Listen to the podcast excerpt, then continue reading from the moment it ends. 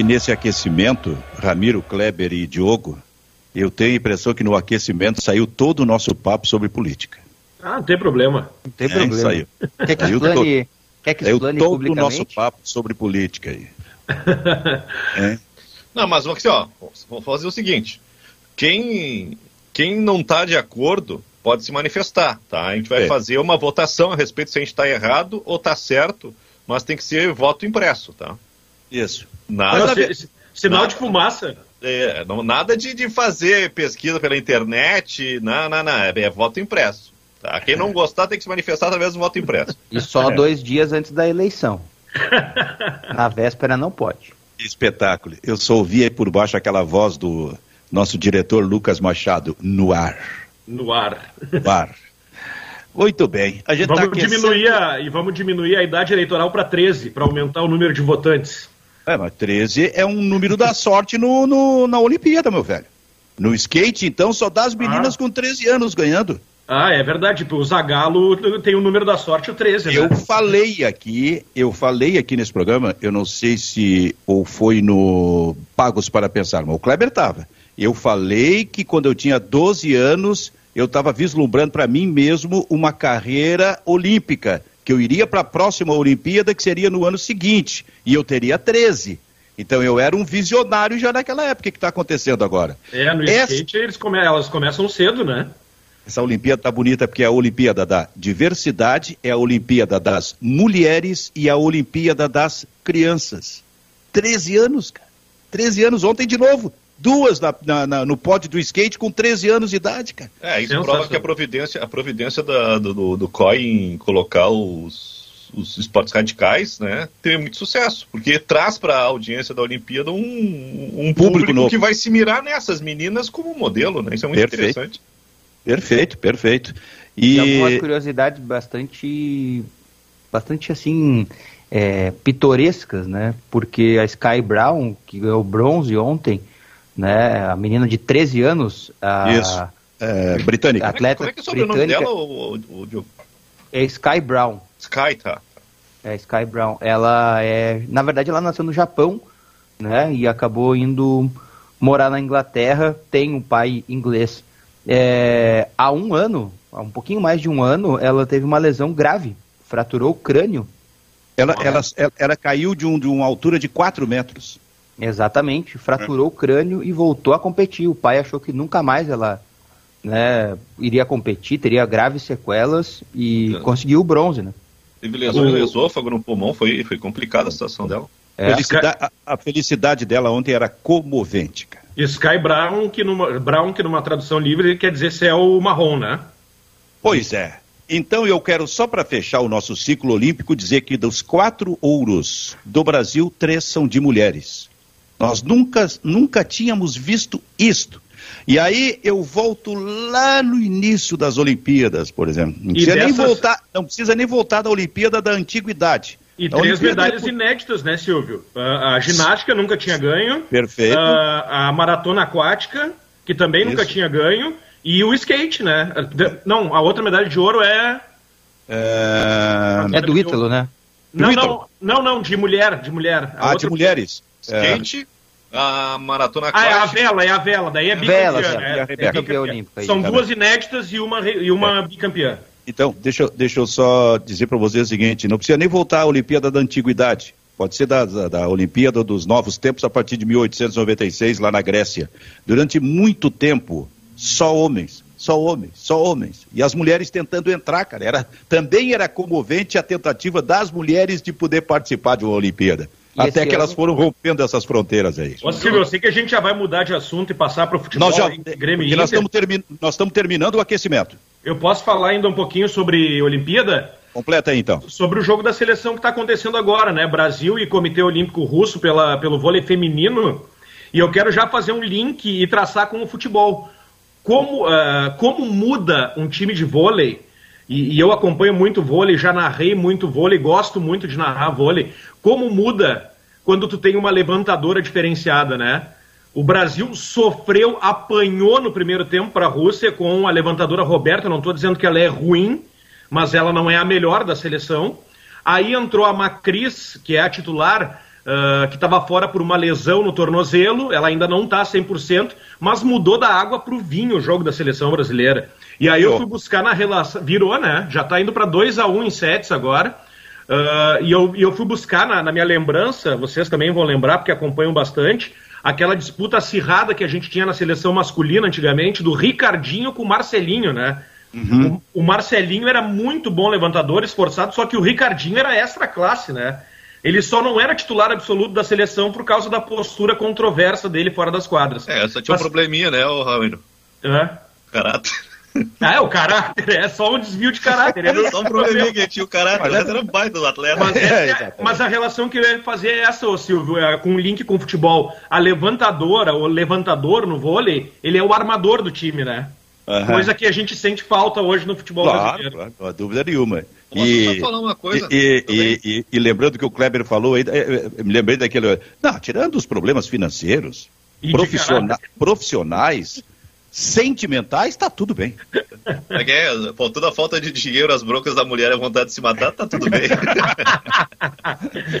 Vamos lá, Gurizar, o que tu ia dizer, Kleber? Só, não, só para completar, eu, eu tava torcendo muito pelo vôlei de praia, né, e fiquei, assim, uh, num primeiro momento decepcionado com a postura do Alisson ontem, né, parecia o cara que perdeu o jogo no primeiro set, o Brasil tinha uma vantagem pequena no primeiro set, a partir da, uh, de, de erros consecutivos do Alisson, a bola não entrou e ele se desanimou, e uma dupla que não vibra é uma dupla que não reage. Né? E o Brasil uh, demorou muito tempo emburrado dentro da, da, da quadra ontem sem, sem animação para jogar. E no fim o Alisson ele faz uma leitura muito, muito consciente a respeito da, da, da, estagnação do vôlei de praia, né? que não tem investimento, que o Brasil parece estar uh, dormindo em berço esplêndido. Né? Os outros países uh, investem, investem, crescem, né?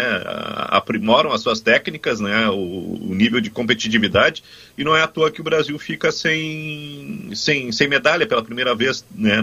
Tanto no feminino quanto no, no masculino primeira vez que as, as duas modalidades não, não, não, não, rendem medalha. E eu fico pensando também se isso não seria o, o que está acontecendo, ou que já aconteceu com o futsal. O futsal brasileiro é primoroso, é genial, tem craques, tem talentos. E hoje o futsal ali não consegue ser absoluto nem na América do Sul, né?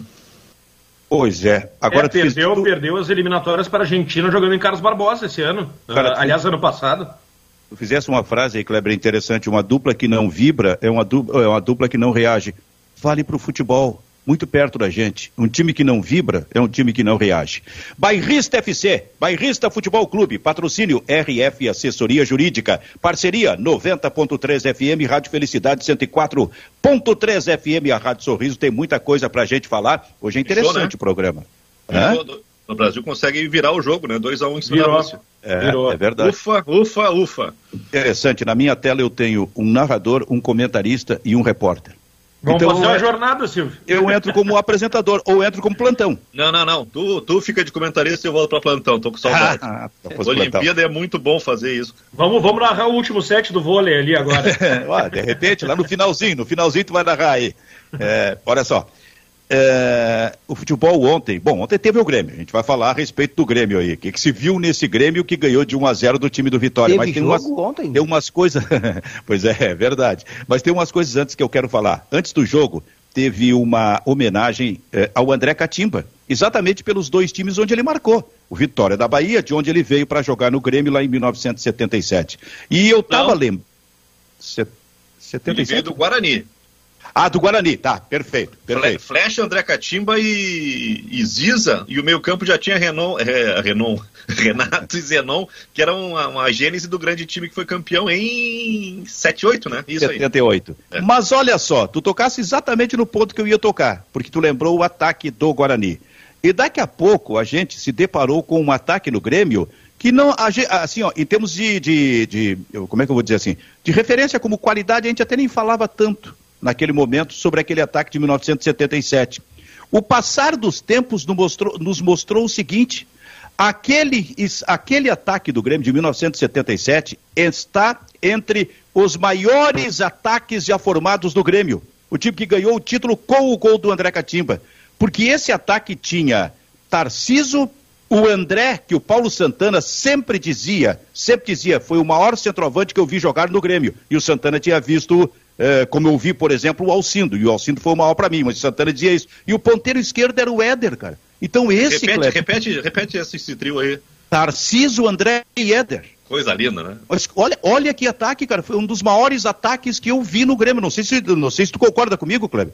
Sim, sim, sim. E outra coisa, tem uma transformação nesse Tarciso, né? Que ele chega como centroavante e apanha do Figueroa, não tem vitória contra o Figueroa, né? A famosa aquela frase, até, até quando a gente vai ficar sem ganhar Grenal? Um dia isso vai terminar. Fala Uh, com o Tovelácio. É, e o, e o, e o Tere Santana ele é genial, né? Porque ele tira o Tarciso e aproveita a velocidade, tanto que né, se transforma no flecha negra. E o Éder novinho, né? O Éder é espetacular. Então tu tem assim o velocista, o diferenciado extra classe, que é o Éder, com um chute maravilhoso. E um centroavante com, com manha, né? Com, com, com malandragem, né? Aí, eu acho que é, é um trio que se casa, né? Com características diferentes, um complementa o outro, é uma, uma máquina, né? Eu não lembro do Éder no Grêmio, até porque 77 foi o ano que eu nasci, mas eu lembro dele no final da carreira jogando no Atlético Mineiro ainda. Ainda jogava em alto nível, não era muito bom jogador, né? É, e É, jogou o, a Copa. o Éder, é um, o Éder é um, é um, é um jogador, um jogador que terminou muito cedo a carreira. É verdade. É, Era um, E- um jogador espetacular. E, e jogou a Copa de 82. Olha o que ele fazia, olha os gols que ele fazia. Só para completar aqui, o Kleber falou em, em rapidez, velocidade do Tarciso, eh, e ainda lembro o porquê o Tarciso veio jogar no Grêmio. Muito, eh, muito, muito por um jogo do América do Rio, onde ele jogava contra o Internacional. Aqui, aqui no Beira Rio, o Pontes, eu lembro do Pontes jogando. O Pontes tinha uma velocidade, zagueiro do Inter, chegou a jogar ao lado do Figueiredo, tinha uma velocidade extraordinária. Daqui a pouco, naquele jogo, o Tarciso, com a velocidade que tinha, passou por cima do Pontes com a velocidade que o Pontes tinha. E aí aquilo ali também motivou o Grêmio a buscar o Tarciso no, no América do Rio. Ah, são histórias maravilhosas do futebol. Por que, que tu ele- fizesse o movimento, Diogo, quando eu estava falando sobre essa questão do, Não, do Pontes? con- concordando, concordando, apesar de não saber, não ter visto a história, eu sei a história, né? Já ouvi várias vezes pessoas contando ela, e é o mais bacana de uma história verídica é que ela sempre se repete, né? Ela não tem assim uma uma mudança, alguma coisa que alguém conta diferente, ela é sempre igual. Então isso é legal, porque prova que de fato aquilo aconteceu e que de fato aquilo né, tá gravado na memória de todo mundo. Tu ouve a mesma história por mais de uma fonte e os detalhes É. são os mesmos. Exatamente, isso é bom, né? Isso é a prova Agora, de que foi Eu, eu mesmo posso. que aconteceu. E só Eu- para esclarecer o negócio, quando fala que o Tarcísio tinha velocidade de movimentação, não era só isso, né? Ele era um tremendo de um jogador, tanto que chegou para a seleção brasileira, né? E no detalhe não foi para a Copa de 78, 78. né? É. 78. Sim, sim. E só para fechar, Diogo, e eu, eu eh, sou uma testemunha ocular. Eu, é melhor ainda. eu ouvi, na época eu acompanhava futebol, ouvi as rádios de, de Porto Alegre, a Guaíba era muito forte, eu ouvi falar e cheguei a ver o lance também depois na televisão, não tinha aquela transmissão direta do jogo. Então, realmente eu posso, posso testemunhar a favor disso que aconteceu. Olha só, ô Ramiro, tu tomasse eh, a tua segunda dose ontem da vacina, foi isso? Sim, Tá imunizado. estou. Diogo, tu tomou a primeira? Eu tomei dose única. Ah, dose única, tá imunizado também. É, ele Isso, fez, né? fez, fez sommelier de vacina. Kleber, tu não ficou tomou, esperando. tu não É, tomou a ele primeira ainda, né, Kleber? Eu tomei a primeira e estou na contagem regressiva para a segunda, que está previsto pra, prevista para 6 de setembro. Sacaneei ele, ele não veio. Certo, não tomou a primeira ainda, mas ele não veio na sacanagem aí. Então tá, então o pessoal tá. Ah, tá- pensei tá- que tu tivesse esquecido. Não, tá- é, é, como é bom tomar uma vacina, né? Como é bom. Eu, eu tô chuleando, Silvio, Eu agora. adoro então, tomar vacina, braba é a reação. cara. Eu tô não chuleando. tive. eu Eu, tô felizmente, chule- não tive. Tô chuleando agora, Silvio, e, tá- e acho que está cada vez mais perto. Aliás, eu já quero aproveitar e dar os parabéns. A minha filhota hoje está fazendo 13 anos. Ou espetáculo. Está fazendo 13 Parabéns. anos e está baixando. Os adolescentes entre 13 e 17 com comorbidades já estão sendo vacinados. Sim. Então eu acredito que em breve chegue, em setembro, talvez chegue a vacina para ela também. Tua, tua filha está fazendo a idade eh, referência da Olimpíada. 13, exato, poderia estar lá no skate. Ela anda de 13 skate. Viu? Ela, anda- ela Viu? anda de skate. Então, se for na próxima Olimpíada, já será considerada velha. Só que a modalidade dela não tem, ó, Silvio. A modalidade dela, por enquanto, não tem na Olimpíada, que é skate downhill. E o Grêmio, tá- o, Grêmio, o Grêmio e o Inter estão com um projeto aí de lançar a categoria, a modalidade de skate. Tá falando sério? Sim, sim, mas só que para pessoas acima de 30 anos. Não, até vai ter a categoria de base, mas vai ter que esperar um pouquinho. Mas, olha só, pessoas acima de 30 anos. Vem aí, seu Kleber Grabowska. Tiago Santos com Lucas Silva. O recado foi dado no jogo de ontem. É, a gente estava falando, é só o Thiago Santos entrar em ritmo de jogo que o lugar dele está garantido, né? E, e, e, pelo jeito, né, Silvio, o, o, o, Lucas Silva, ele, na falta de coisa melhor, é o, o predileto do, do Filipão, que começa gradativamente a arquivar os garotos. Não vai ter, não vai ter, não vai ter longa, não vai ter eh, vida longa o discurso do, Romildo. do presidente Romildo. Agora é mas, é tudo com o Filipão, Kleber, ele resolve do jeito que ele quiser. Mas Kleber, dentro do, dentro do elenco do Grêmio, mesmo os, eh, metendo garotos e veteranos, o Thiago Santos é o melhor volante que o Grêmio tem. Até ele... É pode ser, até pode ser, para o perfil que o Filipão quer. Pois é, é porque aí a gente precisa contextualizar, né? É o melhor volante tecnicamente, é o melhor volante porque é o mais completo, é o melhor volante porque é um jogador mais defensivo que o Grêmio precisa? Não, eu acho que as, as três coisas, Silvio. Ele tem altura, ele, te, ele, ele é muito bom na, na, defesa e ele chega na frente. Ontem a gente viu ele concluindo uma bola que o goleiro fez uma defesaça. Claro, não é um craque, né? Mas ele consegue se movimentar tanto bem defensivamente e fazer aquele para-brisa na frente da área dos zagueiros ali, Sim. como também se aproximar da área adversária.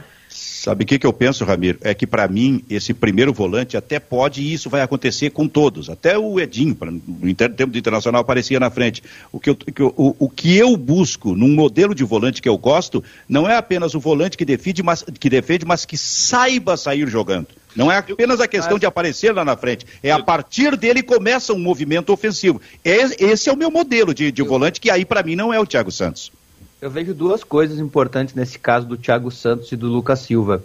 É, três, na verdade. A primeira é que o Filipão, de fato, ele já tinha deixado claro que ele usaria esses dois jogadores em alguns momentos internamente, em conversas. Uma segunda coisa é, que eu vejo, o Darlan até pode ser melhor que o Lucas Silva. E talvez se nós tivéssemos um programa inteiro para debater isso, eu não concordasse com essa minha frase porque eu não concordo que o Darlan seja melhor que o Lucas Silva. Mas hoje o Lucas Silva está melhor que o Darlan. E os jogos provam isso. Né? Tanto quanto contra o Bragantino, Bragantino, perdão, contra os dois jogos contra o Vitória. O Lucas Silva foi melhor que o Darlan. Não que o Darlan seja ruim, mas acho que ele foi melhor. E o Thiago Santos, ele era um titular incontestável né, do Grêmio até se lesionar. Então eu acho que no vestibular que o Filipão fez quando o Matheus Henrique saiu, quem venceu a prova foi o Lucas Silva. E ele testou todo mundo. Não dá para dizer que ele não testou todo mundo. Ele deu chance pro Bob Sim, pro Fernando Henrique, pro Lucas Silva, pro Darlan. Talvez não igualitárias, né? Em tempo de jogo, em quantidade. Mas me parece que o Lucas Silva tenha vencido essa disputa aí para ficar ao lado do Thiago Santos, porque me parece que o Thiago Santos já ia jogar. O companheiro dele é que era a dúvida, né? Que pena isso, cara.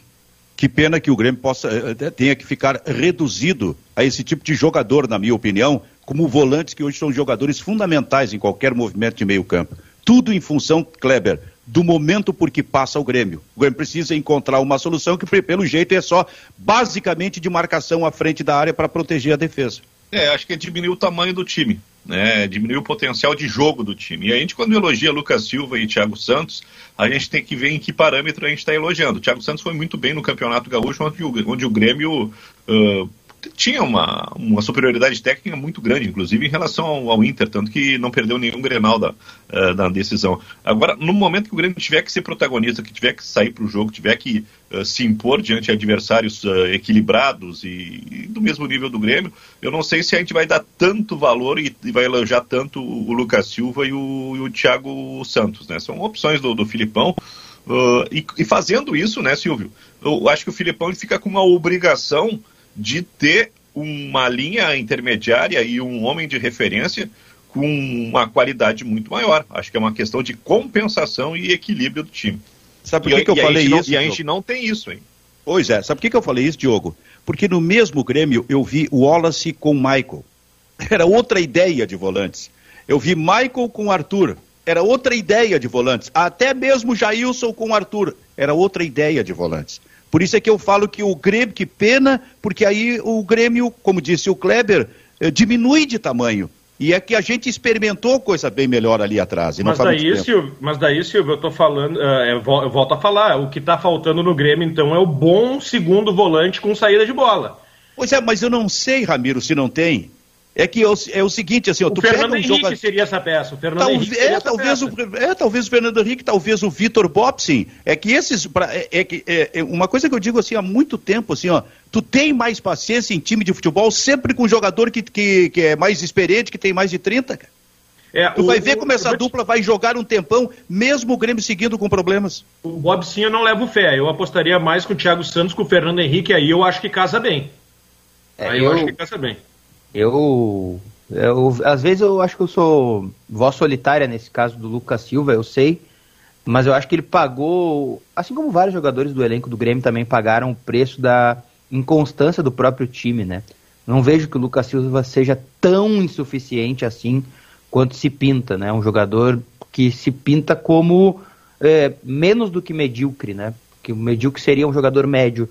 É, eu não vejo essa insuficiência toda no Lucas Silva que se vê e acho que ele tem crescido, ele tem evoluído e no ano passado, na, perdão, no ano passado, na inconstância do próprio Grêmio, nos grandes jogos do Grêmio, o Lucas Silva sempre foi bem. Por mais estranho que possa parecer, os, as atuações e os números dele, dele provam isso. No Grenal da Libertadores, no Beira-Rio, naquela vitória da Libertadores, o Lucas Silva foi talvez o melhor jogador do Grêmio em campo. Na classificação contra o São Paulo, fora de casa, o Lucas Silva foi o melhor em campo. Né? É, eu sei que é estranho, mas ele está pagando o preço também da inconstância do clube. Eu não vejo essa insuficiência toda e acho que daqui a pouco ele até merece sim uma oportunidade de continuar. CNH suspensa ou caçada, pontuação, multas, processo de trânsito. O trabalho da RF Assessoria consiste em verificar eventuais irregularidades apresentando recurso administrativo de modo a cancelar a penalidade imposta. RF Assessoria Jurídica, com o telefone 51 98934 4196 ou então WhatsApp 8934-4196. É, RF Assessoria Jurídica. Uh, daqui a pouquinho a, a Rádio Felicidade e a Rádio Sorriso vão sair para o seu break comercial, mas antes, Diogo Rossi, uma informação do momento aí, uh, Diogo. Vamos lá então, né? Porque o torcedor do Grêmio está vendo o Ferreira ir embora e o Atlanta United dos Estados Unidos é o seu destino. Ontem, o Atlanta United dos Estados Unidos, da Major League Soccer, entrou em contato com o Grêmio e fez uma notificação oficial de que pagará a multa do jogador. Muitos torcedores perguntaram: é um absurdo o Grêmio estar vendendo por este valor de 8 milhões de euros se tinha uma proposta de empréstimo de 5 milhões? Vamos à lei, né? O Grêmio pôs uma multa de proteção ao jogador de 8 milhões de euros e o Atlanta está pagando a multa, ou seja, ele está cumprindo a lei. Ele notificou o Grêmio vai depositar o dinheiro e o Ferreirinha está deixando o Grêmio para jogar na Major League Soccer. Quem confirma a informação de que o Grêmio ficará com apenas 50% do valor é o vice de futebol do Grêmio, Marcos Herman. Ontem se falou muito que o Grêmio ficaria com 8 milhões, ou seja, a totalidade do negócio, mas a direção do Grêmio diz que vai ficar com apenas 50%. Ontem mesmo eu fiz essa correção à noite, né, que o Grêmio ficará com apenas 50%, e uma outra fonte disse que não, que o Grêmio vai ficar com 100%. Então já há uma divergência né, nesse fato e outro embrólio acaba por acontecer. O certo é que o Ferreira não vai mais jogar no Grêmio e que ele não comparecia no CT há três dias e ninguém sabia. Ele também está saindo por causa disso, né? Pelas questões pessoais dele com o Grêmio, né? De é, relacionamento. O próprio, o próprio Marcos Herman disse ontem em coletiva que teve uma reunião com Pablo Bueno, empresário do Ferreira, e não citou nominalmente, né, mas disse que é o representante, então o único representante que o Ferreira tem é o Pablo Bueno, e que na reunião o Pablo pediu para que o Grêmio vendesse o Ferreira. Então, me parece claro aí que essa proposta do Atlanta surgiu para bancar a multa e o Ferreira ir embora. Bom, a gente vai atender também a nossa interatividade. A Rádio Felicidade e a Rádio Sorriso estão saindo para o seu break comercial. Em seguida, estão de volta aqui no Bairrista FC, que atende a interatividade para Vero Internet, internet fibra com ultra velocidade. O Brasil está ganhando o terceiro set, 12 a 11. Se ganhar, fecha o jogo agora e passa, acho que, para semifinais, né? Semifinais do, dos Jogos Olímpicos vôlei feminino. O Kleber, e a saída do Ferreirinha do Grêmio, Kleber? Eu acho que isso estava encaminhado, né, Silvio? O Grêmio perde até dinheiro, né? Tentou aí um, um resgate, porque à medida que ele começa a, a, prospectar uma proposta maior, o Grêmio já está percebendo que não ia ter sucesso, né? E os, e os, últimos dias, as últimas semanas de Ferreira era de um jogador saindo, né? Agora tem que ver qual é a solução que o Grêmio vai encontrar, porque perde talvez a, a, a útil, a, o, a última estrela dessa linhagem, né, que começa com Everton, que tem PP, e tinha no Ferreira um passado promissor. Mas, ah, olha, não dá para ficar brabo com o Ferreira. Acho que o que está acontecendo com as redes do Ferreira é a incompetência do Grêmio em administrar mais um garoto. A gente está relacionando aí quatro ou cinco jogadores que saem brigado com o Grêmio. O Juan vai ser o próximo. Uh, por pouco não acontece o mesmo com o Breno. Tem muita gente de qualidade no Grêmio que o Grêmio não consegue enxergar. Né? Eu acho que o que aconteceu com o Ferreira é, é mais uma vez incompetência na gestão da, da, das, das joias da base. Em seguida, eu quero colocar para vocês uma questão cultural envolvendo a saída do Ferreirinha aqui para que vocês analisem aqui no programa. Mas antes, Diogo Rossi, a gente tem participação da nossa interatividade? Tem, tem sim. O Giovanni Maldonado diz o Grêmio tem que pagar a passagem para o jogador limitado. Vai jogador, vai jogar no poderoso futebol americano, diz ele aqui. O Max diz até 2025 o Ferreira vai estar jogando gauchão por algum time do interior. É um peladeiro o Carlos Meneghines, que o Kleber está corretíssimo na análise dele, mandando aqui o recado para a gente também. O Cleidmar diz esse empresário do Ferreira é o mesmo do TT, tem que ser proibido de ir na arena. Jogador da base que tiver com ele como empresário, troca ou manda embora. Chega desse cara na arena, diz ele aqui. Já o Emerson Trevisan diz vai com Deus Ferreira, mandando recado para a gente. O Rafael Castro diz que o Lucas Silva não é tão insuficiente, mas o Fernando Henrique é melhor. Então, por que não deixar o Fernando Henrique? É a pergunta que ele faz para a gente aqui. A galera mandando bastante recados para nós. Tem uma pergunta do Bruce, já dizendo assim: Diogo, Pedro Rocha tem chance de voltar, né? Fazendo a pergunta aí sobre o ex-jogador do Grêmio que está no Spartak da Rússia. Pergu responde para ele. Agora, com dinheiro, talvez, né? Porque o problema anterior era que o Grêmio não queria pagar os 3 milhões de reais pelo jogador. Né? A equipe do Spartak pediu 500 mil euros pelo empréstimo e o Grêmio disse que não pagaria. Agora o Grêmio tem cash, é a nova expressão que eu vou usar, já que o Marcos oh, Herman disse. O Grêmio oh, tem cash. Oh, eu te, e eu tenho uma pergunta na xixa para o Ramiro. Ah. Ramiro, qual vai ser o novo ataque do Grêmio? O novo ataque do Grêmio, Silvio, vai ser uh, Borja, Douglas Costa e mais um. Por enquanto, o Alisson. Tá bom esse ataque, Kleber? Hã? Tá bom esse ataque? Douglas, é Costa, Bo... Douglas Costa, Borja e Alisson. Por enquanto vai ser isso. Não, Se vier tá o Pedro bom. Rocha, acho que o Pedro Rocha é titular. Ah, eu, Apesar, Cleber... Eu acho que o Ramiro esqueceu de um cara que está ganhando muito espaço no Grêmio e em breve será titular. Léo Chu. Luiz Fernando. Ah, não, não, não, não. Não, mas na lógica, na lógica de Lucas Silva, eu tô apostando em Luiz Fernando. Não duvide. O Felipão gosta, o Felipão gosta dele. Ó, viu? Não duvidem. Lembrem, a, gente, lembrem a, gente começa, a gente começa a conhecer por onde o Grêmio vai caminhar. Lembrem que o Felipão disse depois de um jogo que o Luiz Fernando tinha ido muito bem no Botafogo. Foi ele, onde ele acompanhou o Luiz Fernando. Ele não acompanhou no Grêmio, portanto. Pois é. Eu tenho dúvida se ele de fato acompanhou no Botafogo, porque o... ele também era reserva lá, mas tudo bem. Agora eu ia falar sobre o Pedro Rocha, viu, Silvio? Que Sim. talvez uh, o Grêmio volte a carga aí. Eu acho um jogador superestimado, tá?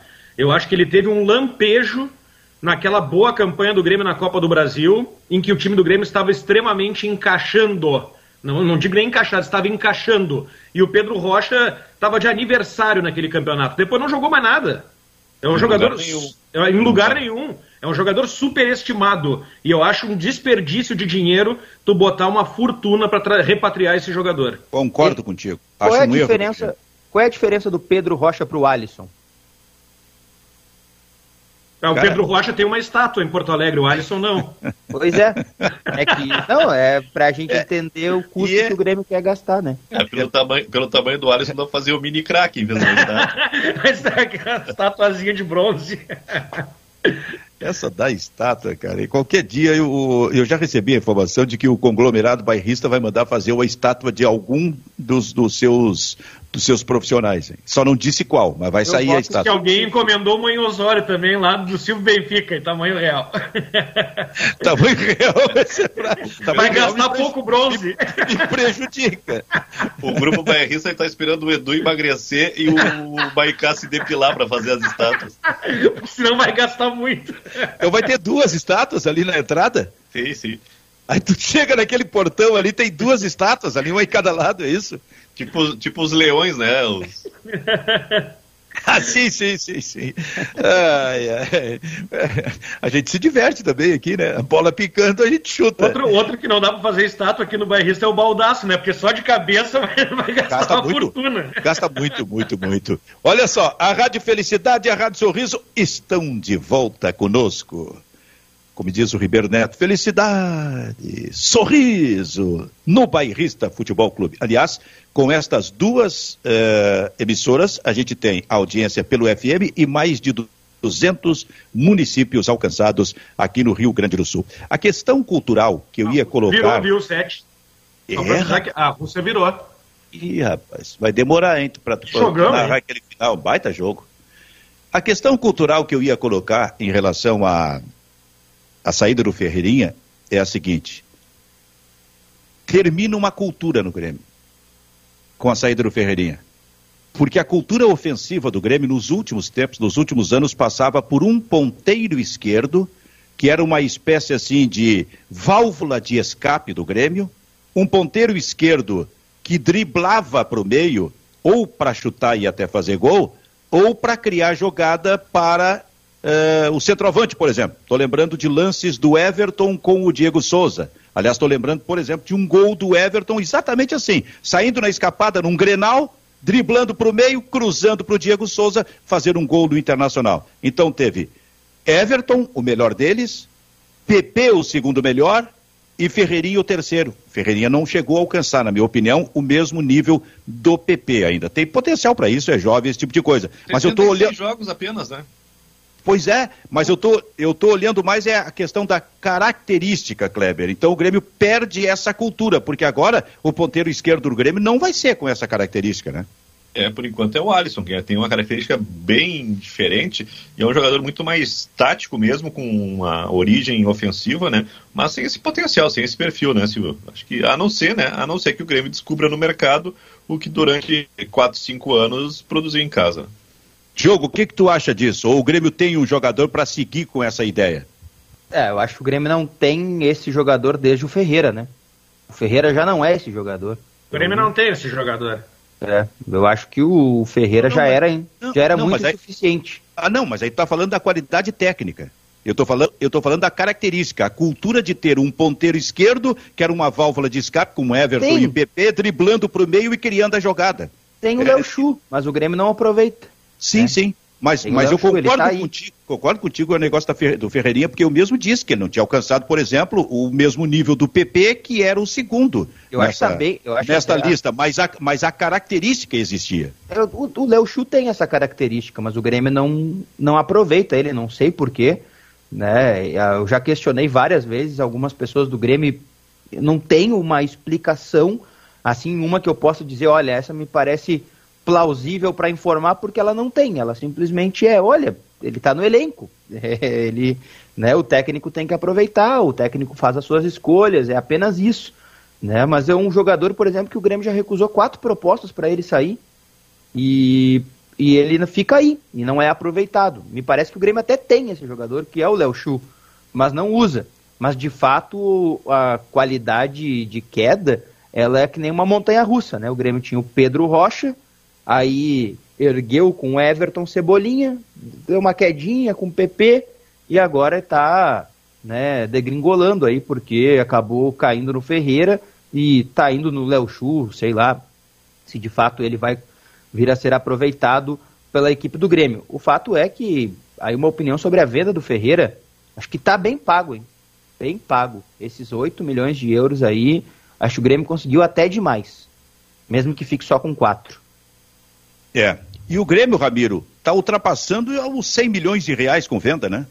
É, o pessoal da torcida organizada já está já tá vibrando lá. Uh! é balancete, uh, é balancete. O torcedor do Grêmio não quer saber disso aí. O torcedor do Grêmio quer ver o time sair da zona de rebaixamento Agora, e quer ver o time ganhar título de novo. Pra mim, isso aí é uma jogada pra comprar em definitivo a Arena. É, pode ser, só se for isso, né? Só se tá estocando dinheiro para comprar arena, porque não tem outra explicação, né? Cada saída dessa bota mais pressão ainda em cima da direção. Exato. As, vendas, as três vendas deram 111 milhões e 600 mil reais. 9 milhões do Matheus Henrique, que ficou para o Grêmio, eu estou fazendo só o que fica para o Grêmio. Sim. Mais 5 do Juan, mais 4 do Ferreira, 111 milhões e 600 mil reais. E até, Silvio, eu perguntei para o Marcos Herman ontem se ele tinha como explicar como com tanto dinheiro o Grêmio não conseguia contratar. E aí ele explicou. Fizesse essa pergunta, que boa pergunta, rapaz. Ele explicou que, assim, não é tão fácil, ele disse. Primeiro porque as vendas, segundo o próprio, o que me causou um pouco de estranheza, porque se o Grêmio é um clube superavitário, não precisa vender para pagar dívidas. Ele disse que vende também para pagar dívidas. E depois ele disse que venda de jogador, ela é parcelada. Então o Grêmio demora para receber o dinheiro. Compra Diferente- parcelado, é só comprar parcelado também. Pois é, mas ele disse agora que o dinheiro do Ferreira é cash. É por isso que agora eu uso essa expressão. Porque como o dinheiro está no bolso do Grêmio, né, o totali- a totalidade do Ferreira vai ficar no, no bolso, agora o Grêmio tem cash para negociar. Quero ver, eu estou muito curioso para ver o Diego mas- Serri, o Carlos Amodeu e o Marcos Herman chegando na direção dos outros clubes e dizendo, agora eu tenho cash. Pois é, mas é, é, Kleber, que o Grêmio vem, o, o Grêmio é um time vendedor nesses últimos tempos. Mais do que vendedor, ele vende bem. Está entrando muito dinheiro para o Grêmio nos últimos tempos. O problema é o desdobramento. É que depois não tem contratação boa, né? Esse é o problema. Esse é o problema. O Grêmio produz jogadores em casa, o Grêmio consegue eh, montar aí uma- um, um time bom. Aí quando vai para a reposição é um estrago e não é uma coisa de, de agora, né? Pô, a gente bota aí Bolanhos, bota todas as grandes os grandes negócios, Marinho, Diego Tardelli, não tem um que deu certo, né? Acho que ó, eu estou tentando aqui resgatar qual foi a última grande contratação do Grêmio. Acho que 2014, né? 2014, Fernandinho, Juliano e Jeromel. né? Os três, os três foram titulares e, e pelo menos dois dos três em grande performance, né? Ah, pela quantidade de gol, só- pela, pela quantidade de gol, eu coloco o Diego Souza como uma contratação correta, Kleber. É. Mas, Kahneman, também, né? mas, também, mas também naquele perfil do resgate, né? Não é, não é uma descoberta. Tem o Kahneman também, né? Isso, Kahneman. Acho que o Kahneman, pra mim, para mim de todos, assim, afora o Jeromel, que eu acho que não tem nem como comparar com os outros, o Kahneman é a melhor contratação feita pelo Alberto Guerra. Mas assim, ó, olha só, eu, eu- eu que- queria falar outra coisa. Ah, o, o Ramiro ele colocou o Diego Souza, uma contratação boa, mas o Diego Souza já tinha rola- rodado aqui. Né? Sim, sim, sim. Ah, foi o, Ju- o Juliano, o Juliano, tu tinha uma amostra muito boa de um jogador que foi, fez sucesso no Inter e que só não ficou no Inter porque tu- o Inter tinha o D'Alessandro, né? Eu acho que o Internacional poderia ter invertido essa lógica aí. Ah, o Fernandinho, tá, por ali. O Mas, assim, Fernandinho, o Fernandinho patinou até dar certo, né? Exato, Só pra lembrar, exato. porque só deu certo E Diogo, se, se eu não me engano, é um cara que, que antes de jogar no Grêmio estava no São Paulo, né? Isso, ele, ele São Paulo Atlético Mineiro, aí ele vai pro mundo árabe, vem pro Grêmio, não dá certo, vai emprestado pro Flamengo, e lá no Flamengo ele vai tão bem que o Flamengo promete fazer a compra e o Grêmio diz não. Aí o Renato pega e diz: não, não, não, não, não, não, chega. Comigo ele joga. ele aqui. Exatamente. Ele- comigo ele vai jogar. E aí Mas o assim, Grêmio vendeu o Pedro Rocha e usou ele, né? de todas essas contratações, a única que foi criativa, que foi inventiva, que foi descoberta, foi o Jeromel. Né? E eu acho que é aí que o Grêmio tem que fazer. O Grêmio, o Grêmio tem que parar de gastar dinheiro ah, em, em jogadores que são medalhão. Né? O Grêmio tem que fazer um- uma prospecção a médio prazo, porque tu não, não, não esperem que as contratações do Grêmio deem resultado imediatamente nesse campeonato. Esse campeonato vai ficar mais difícil porque o Grêmio está desmontando o time em meio à competição. Até esses jogadores se adaptarem, né, vai levar tempo. E eu não sei o que, que isso vai custar em termos de ponto para o Grêmio. Né? O, o Grêmio, quando pegar todo esse dinheiro que tem, esse poder de investimento, que faça contratações, que faça, que faça bons investimentos, mas prospectando o mercado. Não, não, não contrate jogador na faixa de 30, pagando um caminhão de dinheiro. Vá buscar jogadores do- na, naquela faixa Ribeiro Neto, né, Silvio? qual é a. Como é a... O que, que ele diz assim? É, é, joga, é, Vou dizer uma coisa, estão, mas que pode soar impopular? Não, não, não. Uh, ele diz assim: onde estão os jogadores da faixa dos, dos 24 ah, perfeito. Né? É, é, perfeito. Estejam, perfeito. estejam no, no, auge da forma, né? E Esses Grêmio, que estão bem estão na Europa, estão no, no, futebol. No, no, Grêmio é bem assim. Ah, o Grêmio está assim, com ó, dificuldade de ter jogador com qualidade da faixa dos 24 aos 29 anos. Os jogadores bons estão na Europa. O Hernani é, um, é um, um, o Hernani é o tipo de jogador que vale dar a cartada.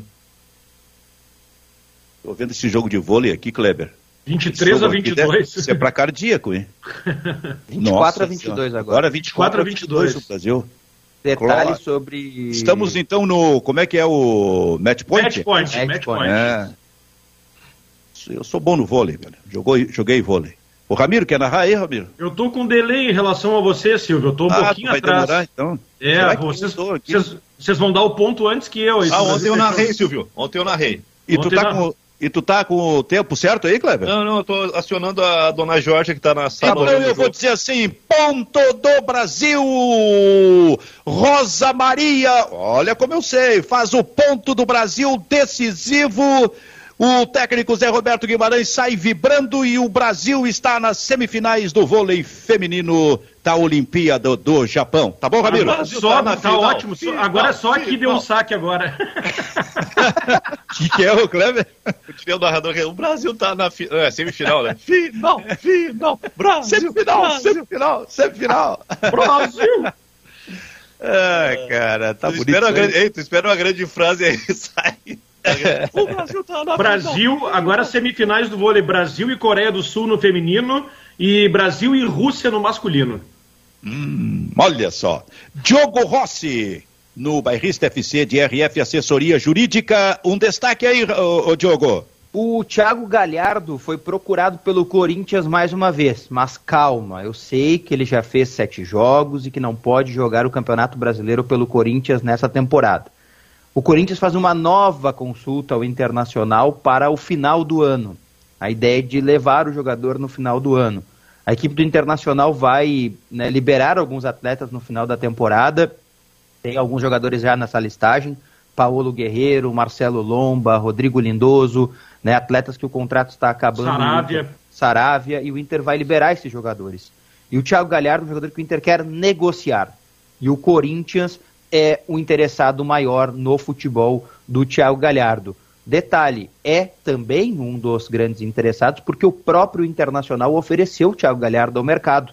Ofereceu ao Palmeiras, ofereceu ao Corinthians e o maior interessado foi o Timão.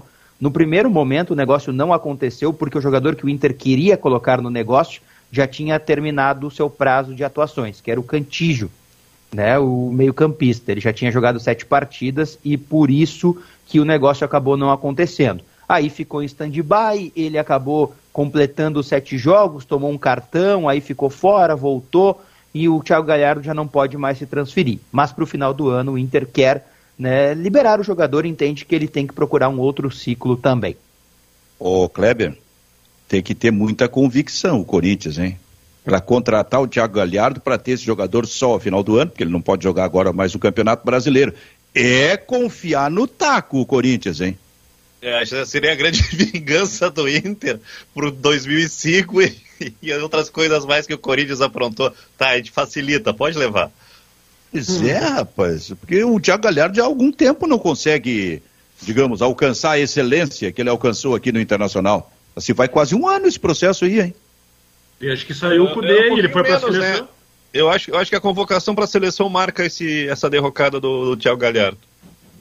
É, pode ser que o Corinthians esteja pensando no Cudê pro ano que vem, né? Daqui a pouco, vai saber. Ah, né? Já que só? na busca, na ei, busca ei, do milagre, né? Viu que sacada? Não falar isso que o Fabiano não gosta.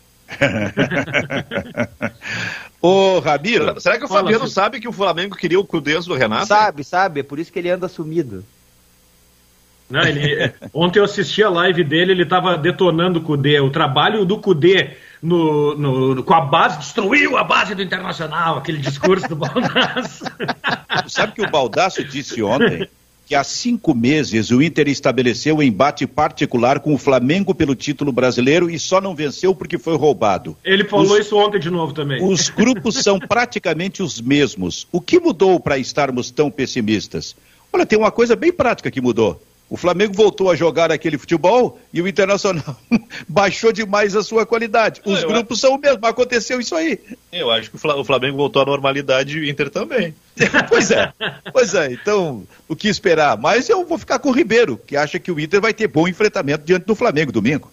Vocês é, concordam com o Ribeiro ou não? E o futebol, por vezes, é surpreendente. Eu acho muito difícil o Inter fazer, uh, ganhar do Flamengo, mas um empate seria um grande resultado, né?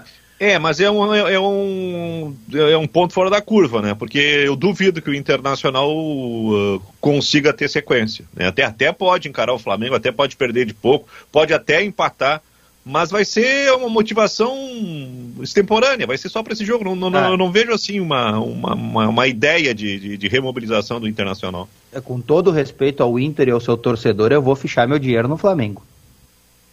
É, a, a, lógica é essa no momento, né, Diogo? Não, tem, não tem, não tem como, como dizer diferente hoje. O que pode acontecer é uma surpresa. Realmente, o empate do Inter é uma surpresa. Aí é. o Inter tem que jogar muito, né? Bem mais é, do que está jogando. Ou, e o Flamengo, o Flamengo joga um pouco. pouco. É, Inter, pouco. Mas olha, mesmo o Flamengo jogando pouco ainda tem diferença. O ah, Inter vice-campeão brasileiro não empataria com o Flamengo atual. Tem, tens razão. Olha, rapaz, tu tá surpreendentemente lúcido no programa hoje, hein? É. Eu, acho que fez a, eu acho que fez a vacina. É que eu dormi bem. É que eu dormi ah, tu bem não viu noite. Olimpíada na madrugada. Isso. É que eu tinha Isso. outros compromissos essa manhã, né? Então eu tive que dormir.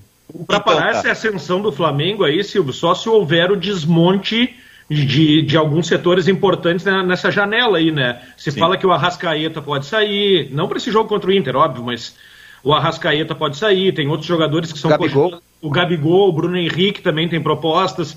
Se, se perde dois, três jogadores dele, aí eu baixo o patamar em relação ao Palmeiras, por exemplo. O Gabigol... Principalmente, principalmente esses três. Exato.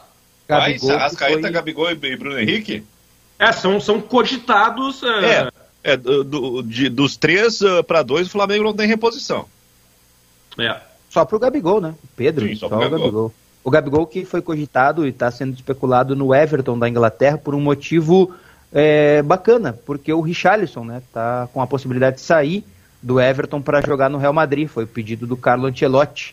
O Arrascaeta né? no Milan, né? Isso, no Milan. Eu acho, até, eu acho até que é um pouco demais para o Richarlison, mas é tudo bem, né? Eu acho que a carreira dele. Iria para onde o Richarlison? Foi o pedido do Carlo Ancelotti, técnico do Real Madrid. Pedido para jogar no Real Madrid. Acho que é um pouquinho demais, mas é, o Carlo Ancelotti ama o Richarlison, né? Agora é, ele tá, na, tá na melhor fase da carreira dele, né? Tá, tá, o Ancelotti Agora é vou... responsável por essa mudança de, de, de patamar do Richarlison. Na, na Espanha, é, eu acompanho muito futebol espanhol, na Espanha eles falam que o Richarlison é o Mbappé low cost. é o Mbappé mais barato, né? Qual foi a explicação que tu desse? É um pouquinho demais? Foi isso que tu falasse, né? Acho que é um pouquinho demais para ele. Ele eu não vou tem falar bola coisa. isso. Eu vou falar lá na coisa... Espanha, tu que acompanha bastante, eles, eles gostam do Cudê ou não? Eles amam o Eduardo ah, Cudê, né? Ah, não, só para saber. Tá. Eles amam é o Eduardo Cudê na Espanha. E o baldaço da Espanha bate muito no Cudê ou não? Não, não tem, não tem lá. Ah, não tem louco desse, desse calibre. Olha aqui, um pouquinho de menos, um pouquinho de menos. O Cruzeiro contrata Vanderlei Luxemburgo. O Cruzeiro contrata o seu décimo técnico em 18 meses. 18 meses. Está quase dizer, igualando o Inter. Na média, cada técnico permanece um pouquinho menos de dois meses, estou enganado? No Cruzeiro? Na média. 10 é, técnicos em 18 meses, o que é isso? Vai para a terceira divisão, Kleber. Não vai. Oh, não Por vai. Quê? Luxemburgo não vai, vai salvar? Luxemburgo vai salvar. Eu acho que o. Luxemburgo ainda vai sair, Cleber. Vai ser mais um que vai sair, ainda vai ter mais um técnico nessa temporada. Engraçado isso, né? O, o Cruzeiro durante ficou muito tempo com o Mano Menezes, né? Pagando alto, banco, né? pagando o que não tinha, né, Silvio? Pagando o que não tinha. E aí ele ele vai ele atira para todos os lados agora, né? Não perdeu assim um controle de qualidade e até uma referência porque as duas últimas contratações são de treinadores uh, emergentes, né? De, uh, ambientados com projetos novos, com, com times reformulados. Uh, e agora ele, ele apela para o tradicional, né? Foi, foi, foi para o medalhão, foi, foi é, era Dorival, era Thiago Nunes, era Vanderlei Luxemburgo, ele aumentou a régua porque acha que com o grupo que tem, é só um, um, treinador mais, mais rodado, mais experiente consegue. É, é, meio que pensamento mágico, né? Mas eu acho que a competência do Luxemburgo é capaz de salvar. Com os outros dois eu não veria, não, não acreditaria em alguma coisa assim. Mas assim, ó, não, não vai ser aquela recuperação sensacional. Acho que o Cruzeiro vai escapar com, né, com as calças na mão, né? Eu aliás, aliás um o, rombo, o rombo vai aumentar, né? Porque o Filipão entrou na justiça contra o Cruzeiro. Não recebeu pela passagem dele, salvou o Cruzeiro da queda já ano passado, não recebeu e agora acionou na justiça. Eu coloco só um adendo no caso o Vanderlei Luxemburgo, que é o pedido que ele fez, meio que a obrigação que ele fez para estar lá, que é salários em dia. Ele disse que não tem como trabalhar com jogadores se os salários não estiverem em dia se de fato o patrocinador do Cruzeiro conseguir isso, é, vai ser bem interessante ver como que o Luxemburgo monta o time com este fato. Lembrando, e aí eu vou dar o crédito ao Samuel Venâncio, colega né, de Minas Gerais, que Atlético Mineiro e Cruzeiro têm dois grandes patrocinadores. O do Cruzeiro é um supermercado e o do Atlético Mineiro é um banco. É, o Atlético Mineiro, o empresário tem muito mais dinheiro, por isso o Atlético está na situação que está. Mas o do Cruzeiro promete injetar mais dinheiro, então por isso os salários estariam em dia. Eu torço que o supermercado não quebre ou que as pessoas continuem visitando o supermercado do rapaz lá, porque vai gastar. Porque olha, o dinheiro é duro. Supermercado não quebra, viu, Diogo? É, não sei, eu nunca tive, então vou abrir um. Ele não, ele não quebra, ele não quebra. É só olhar, só olhar, tu conferir, tu vai ver que mesmo na pandemia eles vão aumentando o número de filiais. O mercado não quebra. Ele é. tem comida, as pessoas precisam de comida. Nós, podia, nós, podíamos abrir o, nós podíamos abrir o supermercado bairrista, só com produtos Claro, locais. cara. Ah, tem ideia, cara. Só itens de primeira necessidade, costela, pinhão, né? Farinha de mandioca, cerveja. Erva mate. Aí, olha, aí Edu, aí Desodorante. Edu, se abrirem, eu... sim, sim, a ideia é tua. É, mas olha aqui, ó, é, se tem essa situação no Cruzeiro do atraso de salário e tem, e o Luxemburgo chega e diz que é, exige que aconteça o pagamento em coisa, mais fortalece a minha, a minha ideia, cara. O Cruzeiro ainda vai ter mais um técnico nessa temporada. Silvio, tu tem. E será o Celso Rotti. Tu tem a relação aí dos, dos treinadores que passaram pelo Cruzeiro, não? Não tenho técnico, o, o Kleber, não tenho. Eu, Eu só até, tenho. Seria até interessante a gente dar uma analisada aí na quem é que já passou, né?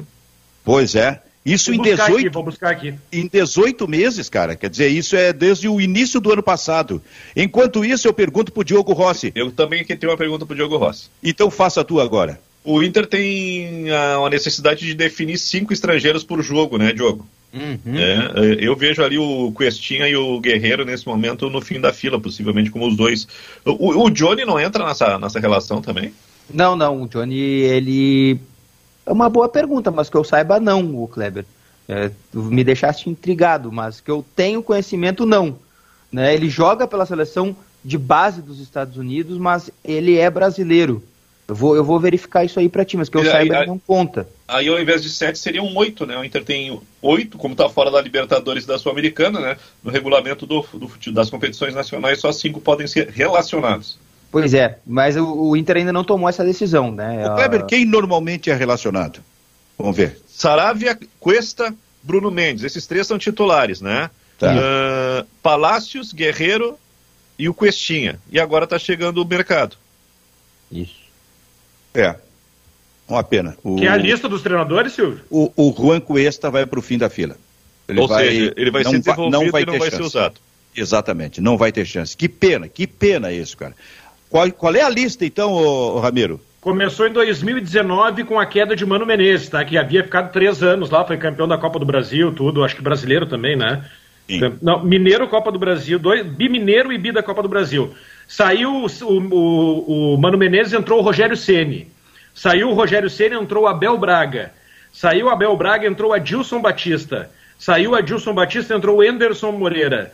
Saiu o Enderson, entrou o Ney Franco. Saiu o Ney Franco, entrou o Felipão. Saiu o Felipão, entrou o Célio Lúcio. Saiu o Célio Lúcio, entrou o Felipe Conceição. Saiu o Felipe Conceição, entrou o Mozart e agora entrou o Vanderlei Luxemburgo. Para o Cruzeiro, eu acho que vai faltar técnico. Ele não deve ter mais técnico no Brasil, a menos que eles tragam de volta o Celso Rotti.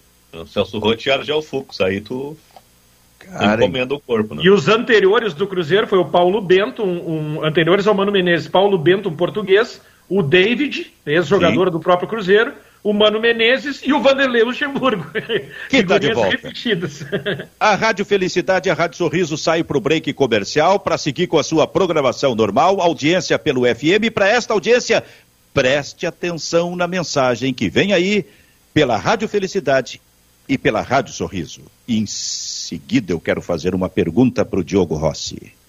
Muito bem, este é o Bairrista Futebol Clube e a pergunta é a seguinte: que jogo, hein? Contra o Flamengo, no Maracanã, 6 e 15 domingo à tarde, pelo Campeonato Brasileiro. Tu já tens uma ideia da escalação do Internacional, Diogo? Ainda não, Benfica, ainda não. A gente tem algumas hipóteses, né? Mas ainda não. Respondendo à pergunta do Kleber aqui rapidamente, eu já consegui a resposta. Ele tem dupla nacionalidade, nasceu nos Estados Unidos, mas tem cidadania brasileira, então não conta o Johnny, né? Então, é a situação pra... do D'Alessandro, então o D'Alessandro não contava como Isso, como exatamente. Ainda não Benfica, mas o mercado aparece como uma possibilidade. O Inter não tem o Moisés, né, para jogar na lateral esquerda, e a dúvida é se o mercado vai ser titular, né, vai estrear já como titular da equipe do Internacional, porque tem o Paulo Vitor, para a lateral esquerda, né, mas há uma dúvida quanto ao aproveitamento dele entre os titulares. O técnico é, uh, Diego Aguirre, não ia falar Eduardo Cudê, o técnico Diego Aguirre ainda né, tem um tempo de atividade para montar a equipe, não começou essa definição oficialmente. Olha, eu vou, eu vou dizer uma coisa, o, o, o Kleber levantou um negócio pertinente aqui, cara, porque é o seguinte, três estrangeiros são titulares, né? O Saravia, Cuesta, Cuesta Saravia a zaga toda, a zaga e toda o Bruno Mendes. Os três são titulares. Tem mais duas vagas. São cinco estrangeiros por jogo. Aí o mercado entra nisso aí. São quatro. Aí normalmente o Palácios entra nisso aí. São cinco. Deu. Cara, eu não sei se o Guerreiro vai estar na, à disposição no jogo contra o Flamengo. E esse é um problema que o Internacional vai enfrentar. E daqui a pouco, para o Guerreiro tá, tem que sair o Palácios. Mas o Palácio parece ser da, da confiança do, do Diego Aguirre. Mas... O, que, que, vai, o que, que vai acontecer? Digam para mim aí. E Eu já tem uma que... informação, Diogo, uh, de que o Inter pode ter uma defesa bem diferente. O Inter não tem o Moisés, está expulso, está uh, suspenso. A informação de que o Inter pode jogar com Gabriel Mercado na lateral direita, uh, Bruno Mendes uh, como zagueiro pela direita, Cuesta como zagueiro pela esquerda e o Heitor improvisado como lateral esquerdo. É uma informação que está circulando, não sei se, se vai se confirmar. Cara, mas... essa do Heitor na lateral esquerda eu acho que é uma coisa que vai, vai se firmar, porque o Heitor já jogou como lateral esquerdo com o Diego Aguirre, se eu não me engano, na contra estreia contra a Chapecoense. Na estreia, é isso. É, é e, foi, e foi relativamente bem, né? E em relação à estabilidade de um rapaz que recém chegou ao Inter, que está se ambientando como o Paulo Vitor, eu não sei se se talvez não seja uma, uma alternativa. Aí saiu o Saravia, né? Acho que nem, nem viaja, né? O que pode tirar o Guerreiro também do jogo é a volta do Galhardo e do Yuri Alberto. Pois é, mas, mas é, eu, eu pensei nisso também. É, mas aí fica uma incoerência, né, Silvio? Na hora, da, na hora do ruim, o Guerreiro sem condições é escalado. É, por, por isso é que eu estou dizendo, o, o Inter ali adiante pode ter um problema dentro do vestiário em relação a isso. Olha, sempre sobrar o Guerreiro, porque para o Guerreiro estar tem que sobrar o Palácios, cara. Os eu outros quatro, com, com a chegada do mercado, esses quatro da defesa vão estar sempre à disposição. Eu acho que na falta de gols, na seca que o Inter está vivendo, eu acho que não vai abrir mão do Guerreiro da delegação. Pelo menos no banco ele vai estar. Sobra é, quem eu... então? Eu acho que o mercado. Palácios. É, o mercado, não, o mercado vai jogar. Como é que é o Diogo? Eu abriria a mão do Cuesta. Qual Cuesta? Olha o Cuesta. Cuesta. O zagueiro? O zagueiro. Para mim é o zagueiro mais Pra mim, é o zagueiro mais fraco que o Inter tem no elenco. não. não, mas é um pensamento que não está sendo, né? Que, é, é não, esse programa não, é esquizofrênico. Não, mas eu não estou rindo, eu não, não tô rindo porque ele disse que é o mais que é o mais fraco, tá? Que o Diogo disse, porque isso aí é matéria de opinião e ele pode mas, ter a opinião mas, e, o, e, o, próprio Cuesta pode colaborar para isso. O que eu estou dizendo é o seguinte: neste eh, eh, cenário do Internacional me parece quase improvável um técnico simplesmente deixar o Cuesta fora. Mesmo, que ele, mesmo que ele não tenha, não esteja agradando, não esteja o jogando. O Bruno bem. Mendes está sendo mais regular que o Cuesta. Pois é, cara, né? mas, mas uh, é que. E, E, e, eu acho que o Gabriel Mercado, de repente, ele pode agregar um pouco de caudilismo, né? Um pouquinho de liderança, né? Um, é. um, um cabra macho na defesa do Inter, né? Para ter um pouco de imposição, alguém que, que vá para cima do juiz, que mobilize o, o, grupo, né? Eu acho que essa ideia do, do, do Diogo é interessante, ela merece ser analisada. Por isso, é um foi jogador isso, mundialista, né? O Mercado foi isso, jogou mundial, tudo. Foi isso que eu falei. Eu respeito a opinião do Diogo, porque é uma opinião. E ele pensa assim, e não é só ele que pensa assim. Tem mais gente que pensa assim também. Uma o vez... Cuesta, o Cuesta está deixando a desejar. Eu achei graça pelo seguinte: será que o técnico vai fazer isso aí? Não, será que a direção não. do Internacional vai permitir isso aí? Eles, eles, eles abraçam o Cuesta, cara. Uma vez, uma vez eu briguei com o Baldaço por causa do Cuesta, né? Faz uns três anos, eu acho. Eu disse, uns dois, três anos, eu disse, o Cuesta, um zagueiro fraco. E ele ficou bravo comigo. Mas o tempo, o tempo tá tá provando aí, tá me ajudando que de fato ele não é tudo que a, a gente esperou que fosse e talvez nem o Inter, né? Talvez ele não seja tudo isso. E Cara, bem, vocês, vocês acham que ali adiante pode acontecer isso? Sobrar um Cuesta, por exemplo, para ter o Guerreiro? Acho improvável. Uh, eu acho que depende da situação com que o mercado se apresentar. Eu acho que Hum, não acho depende, nada. Depende Eu ia falar do Palácios, do... mas parece que eles não, não. O técnico gosta do Palácios e não tiraria do grupo. Eu acho que joga a favor do, do Cuesta uh, é a instabilidade da lateral direita do Inter. Então o Inter vai precisar muito do Gabriel Mercado por ali, porque nem Saravia nem Heitor conseguem se firmar. Mas então, então não é mérito não... dele, né? É, pode não ser mérito dele, mas eu acho improvável que saia uh, exatamente pela carência que o Inter tem de um lateral direito decente. Acho que o Gabriel ah, Mercado chega para suprir isso aí. Perfeito. Cara, que tema esse, hein? Tudo em função do guerreiro. Tudo em função do guerreiro. É possível cara, ver o guerreiro sendo deixado de lado, cara? Esse Diogo Rossi é bom, cara. A gente perdeu um monte de tempo com o Maicá, com o Ribeiro Neto, com o Fabiano Baldasco. É, é exa exatamente. Parabéns, cara... Diogo. Continua assim, tá?